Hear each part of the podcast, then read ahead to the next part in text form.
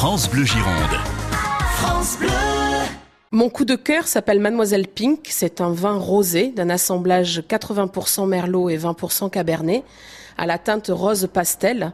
Euh, il inspire la fraîcheur. Il y a une petite euh, connotation bassin d'Arcachon sur le visuel qui invite clairement à une dégustation euh, tout en légèreté. C'est un rosé qui va être très fruité, donc avec une attaque très acidulée, idéal dès l'apéritif, mais aussi une structure qui va permettre de l'apprécier des barbecues, des pâtes, des pizzas. La petite précision intéressante, c'est qu'on n'est pas sur ce vin avec une AOC Bordeaux, même si la propriété viticole est à Sallebeuf, en plein cœur de l'entre-deux-mer.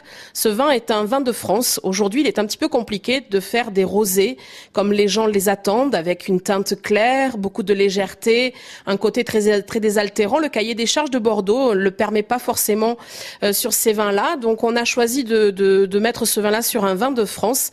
Et euh, la qualité est au rendez-vous et c'est vraiment un produit qui va être très très apprécié tout au long de l'été. Mademoiselle Pink, ce vin rosé en vin de France est au tarif de 6,50 euros.